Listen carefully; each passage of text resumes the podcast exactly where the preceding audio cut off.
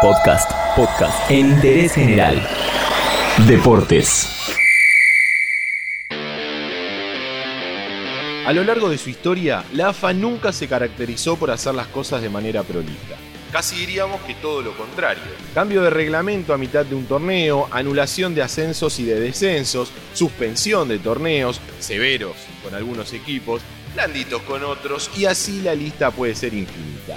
Había una publicidad que decía, vos sabés cuándo empieza el día, pero no podés saber cuándo termina. Haciendo alusión a esa situación, uno podría decir así de la Copa de la Superliga. De eso hablamos hoy en Interés General. No quiero dramatizar, pero créeme que me cortaron las piernas.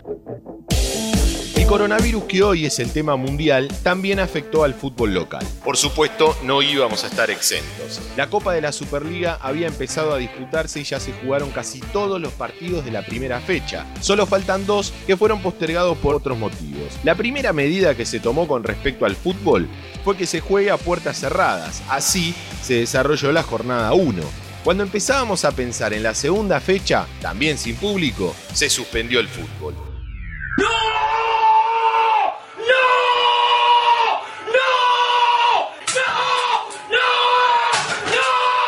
Ahí nos surgió la pregunta, ¿cuándo fue la última vez que se suspendió un torneo en la Argentina y no se terminó? El calendario marcará 1971, pero será la segunda edición de la vieja Copa Argentina la que no finalizó, la que correspondía a 1970. Faltó solo un partido, el encuentro de vuelta final entre San Lorenzo y Vélez. En la primera final igualaron 2 a 2. La revancha nunca se jugó por falta de fechas.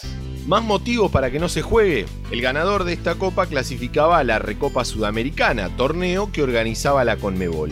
La misma ya había empezado sin el representante argentino y encima en plena competencia la declararon amistosa, por lo que se perdió todo interés en definir la Copa Argentina. Conclusión, torneo vacante. Hace un tiempo hubo una movida de parte de algunos socios de ambos clubes para que ese partido se dispute y poder definir el torneo.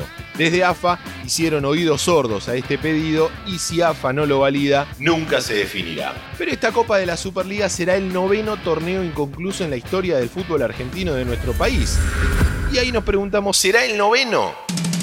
Extinción en el fútbol de nuestro país, pelea con la Asociación Uruguaya, conflicto entre dirigentes y jugadores, superposición de fechas y hasta la muerte de Eva Perón hicieron que los torneos no concluyan. Pero si no continúa, será el primero en no terminar por una pandemia.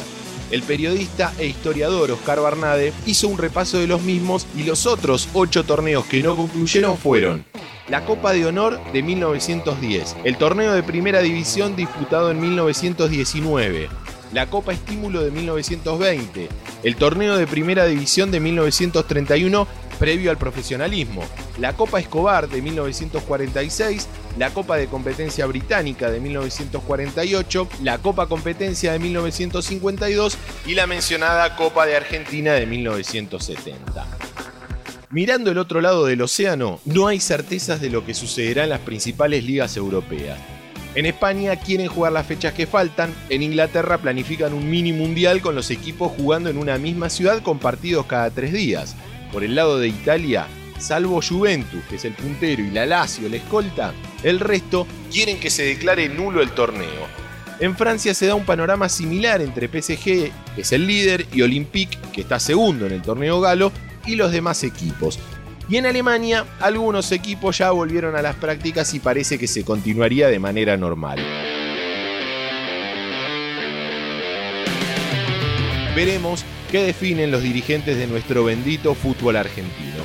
Muchas veces vapuleados y criticados por su ineptitud, hoy se ven envueltos en un problema mundial y parece que tendrán que adaptarse a las decisiones que vengan del gobierno. ¿Será la Copa de la Superliga el noveno torneo de la historia de nuestra primera división en ser suspendido? ¡Uf! ¡Qué buena pregunta!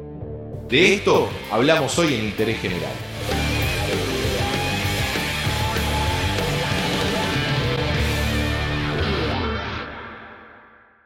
Entérate de esto y muchas cosas más y muchas cosas más en interésgeneral.com.ar.